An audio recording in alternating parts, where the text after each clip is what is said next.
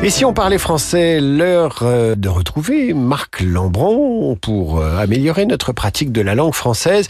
Et aujourd'hui, euh, j'espère que cette chronique va impacter les esprits. Alors, le substantif impact, bon, c'est le, le choc d'un projectile contre un corps ou la trace, le trou que ce projectile va laisser. Euh, mais en revanche, on ne va pas en faire un équivalent de euh, résultat, atteindre un résultat ou, ou avoir une conséquence. Euh, c'est l'anglais euh, qui nous a, par des formations, donné la forme verbale impactée pour dire avoir des conséquences, des effets, de l'influence.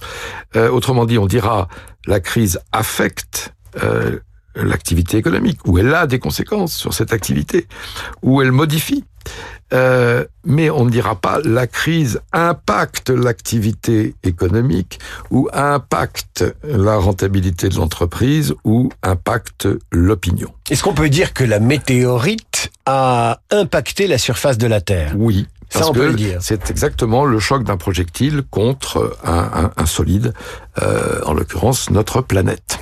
Marc Lambron, Dire ou ne pas dire, c'est l'ouvrage dont vous tirez ces chroniques. C'est paru aux éditions Philippe Press et l'Académie française, évidemment.